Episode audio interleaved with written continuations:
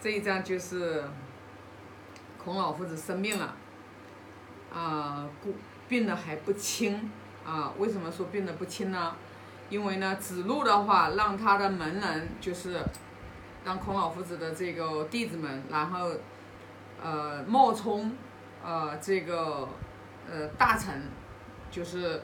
孔老夫子他已经不做这个就是失寇了嘛，也不是大夫嘛，嗯，他只是一个读书人了。但是呢，估计是几，估计可能是要夫子已经病得不轻了。要准备后事了，因为孔老夫子一直讲要葬之以礼嘛。那在那个年代，就是葬之以礼，他就是你是什么身份的人，死了之后就是有什么级别的一个葬礼。那按照孔老夫子，他那个时候也不做官了，他应该就是一个老百姓的礼。但是子路呢，让门人的话假冒这个大臣啊。所以呢，就是中间的话就是并肩，就是，啊，中间就是生病的有一段时间的话，就是孔老夫子就是可以讲话了，然后他就开始，啊，就是对子路训斥了，他说，哎，他说九已斋，啊，这个九已斋不知道是。说他是生病了很久时间的话，这段时间还是说子路啊，一直以来啊，就是子路你就是太诡诈了，你太搞搞这个就是啊，搞这个叫啥，就是欺骗了啊啊，然后呢说我没有臣，我没有家臣，然后你让门人们来冒充我的家臣，他说我要去欺骗谁呢？啊，我去欺骗谁呢？我去欺骗老天爷吗？啊，他说，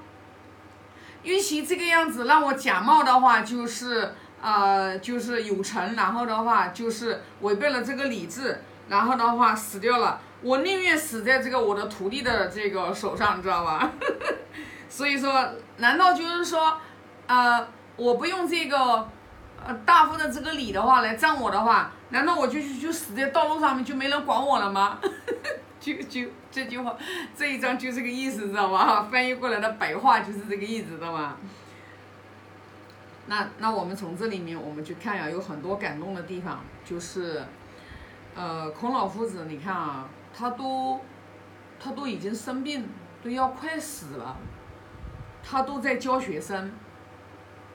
他都在教学生，因为子路他让。让这个师兄弟们，然后冒充家臣，然后想让想给老师，然后一个很风光，呃，很体面这样子的一个葬礼啊。那作为子路他们这些学生的话，对老师的这个，对老师的这个一一就是的心嘛，对老师的这边一片一片孝心，一片恭敬之心，然后的话就是啊。想到就是夫子的话，就是不能跟不能跟他们其他的老百姓一样葬嘛，因为孔老夫子在他们的这个心目当中是多么的德高望重嘛。然后的话，就是也为那个时代也真的是创造了非常大的这个价值。所以说，作为弟子们，出于对老师师傅的敬重。不想就是以一个简单的一个礼节啊，一个葬礼，然后把它就草草了事的，就把它就埋了。那这种心，我觉得是可以理解的啊。才在这一章上面，我们看到，虽然虽然这个就是指路行诈啊，也被孔老师夫子训斥了啊，但是我们从人情勤奋的这个师徒的这个勤奋的角度，其实我们想想的话。也是人之常情，也是可以理解的。那这个是一点。那第二点的话，我们就从你看啊，孔老夫子真的这个老师，你看啊，人都已经不行了，都要死了，他还他还在教学生呀。我们想想看，如果我说我们要死了，我们会在做什么？普通的人我们会要死了，我们会做什么？对吧？但是孔老夫子他不行，他要教他的学生。一定要按照礼节来行事，啊，就我死了，你们不能这样做，该是什么样的礼，然后的话一定要用什么样的礼来葬我，不能让我这个就是因为你想孔老夫子如果他死了之后，他的学生违背礼制，然后的话本来也不是大臣，然后用大夫的礼节把他葬了，你说这不是把孔老夫子一世的英名给毁了吗？对不对？把老把夫夫子的一世英名给毁了呀！所以说，你看他在，他在这个啊，当然老夫子他肯定不是想到的是自己的英名啊，就是我们自己我们自己人呃这种世俗的人的这种啊，就是呃想法的嘛。那也就是说什么呢？就是孔老夫子在他已经要死的时候，他还教他的学生。一定要去维护这个理智，一定要去啊，要要这个就是不能这个乱世，不管外面的环境有多么的乱。那作为他孔门的这个学生，孔门的弟子，一定要去守礼，按照礼仪来啊来行事。那葬之以礼，祭之以礼，对吧？肯定都是要按照礼仪来来侍奉。所以呢，就是真的学《论语》，真正在学、用心在学的人，我们就会从孔老夫子跟他的弟子们之间，还有跟诸侯、跟这些人的之间，在这个《论语》里面四百九十二篇里面，你都会看到这个字里行间。我们就把我们自己放到那个环境当中去，我们就去想，然后的话就是。你如果换成是你，你会是什么样子，知道吧？所以你看，像我学《论语》，学《论语》学了今年第四个年头，我就到现在为止，我都不敢去看任何一个电视剧或者是一部电影电影，然后是呃演孔老夫子的，我就我就不敢看，我就我就一一下一看，我就那个语境当中。然后这个就是《论语》里面每一篇，每一篇就是我们学习的这个，就是孔老夫子教学生的这个原文啊。虽然我现在不能全部都背下来，但是当我去看那些文章的呃那些电视剧的那些就是一视频的时候，有语音语像的时候，我就我就控制不住我自己，我就是说。呃，这种就是呃，这种这种就是，呃，人生啊，人就是每一个人都是有七情六六欲的嘛。那么就是这种就是发自内心的，呃，就是这种情感，然后呢就会 就会流露出来啊，就是就是可能很多的人啊，就是他这个心。没有达到这种就是悟进去、领悟进去这种，你没有，你没有，就是说觉得为什么我们有时候就是，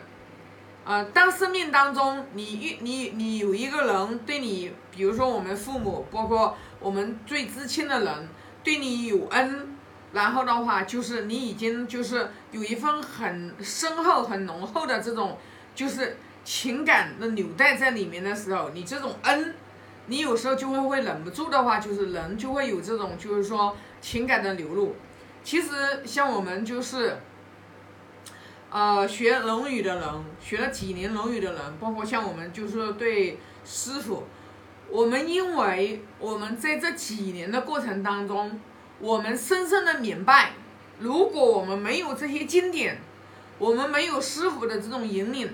我们的人生是很可怕的。我们以后将来的路到底怎么走？现在回过头来，现在回过头来，我们再回过头来看我们以前的过往的种种，我们就会很庆幸，我们真的是遇到了经典，我们遇到了名师，因为什么呢？因为我们现在在生活当中，我们遇到任何的境遇，我们遇到任何生活当中的，不管是顺利的还是不顺利的。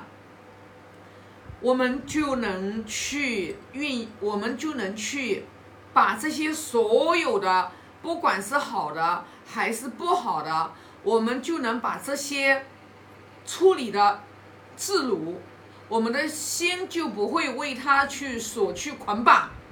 我们就不会为遇到一种境遇，然后我们就会去很愤怒，然后我们就会去很啊很懊恼，然后就会去啊就是丧失理智，我们就不会，我们就因为我们在慢慢的明理，我们能看清楚。我们能看清楚，我们这一生当中，我们人生短短的几十年，我们能有幸投生为人，我们活着的全部的意义，活着的全部的意义，你就是一生当中，就是我们达观师傅说的，学习和付出。学习是让我们不断的去明理，然后不断的去改变命运。让我们明理了之后，你只有学习了明理了之后，你才能真正的去付出，你才能真正的无所求的你去帮别人，你才做任何事情的时候，你不是为了你自己自私自利去谋取一点点你的财富，然后的话，你的心量才能打开，你才能真正就像我们尤其是从事中医养生的人，当我们从事中医养生的人，如果我们没有人心，你绝对没有人数。只有一个有人性的人，真正把了把对方的疾苦，然后把它放在心上，然后你才会不会为了利，眼睛里面不是为了这个钱，你才去帮他的时候，你才能人心人术，你才能真正的把中医养生，把它的精髓，把它发挥出来。如果说，你只是为了利去做，你是没有办法把你这个传统文化的这种，就是说博大的这种呃精髓，把它很好的发挥出来的。但是你能达到这个无所求的去奉献，一定是要经典来点拨你，把你心中的所有的阴暗，把它踢掉。把你心中的这个明灯啊，把把它点亮，你就像一个太阳一样的，你自己去发光。那只有的话，真正在这个经典当中受益的人，我们的人生，我们的心灵受到过这种净化，我们身上的这种贪嗔痴慢疑的习气，我们越来越淡化。我们做任何事情的时候，我们可以真正能去，我们真正是可以像孔老夫子教我们的“己所不欲，勿施于人”。我们真正的话，我们在做任何事情的时候，我们能站在对方的角度，我们能去观看的时候，你就会发现，其实滋养的是你自己的心灵，滋养的是你自己的心灵，就你会，你就会活得会比较自在，你会活得比较坦荡，你会比较，你活的就是说没有那么多的烦恼和纠折，你回过头来，你一看你的人生，你一定是。你是带着一个使命要往前走的，那你明白了这一点，谁救了你的慧命？就是龙宇，就是我们的师傅。所以说，不学的人他是体验不到我们这些学子对于圣贤教育的这份感情的，体验不到的，知道吧？啊，所以说呢，呃，每一个人人生的路都是我们自己去走的。啊，人生短短几十年，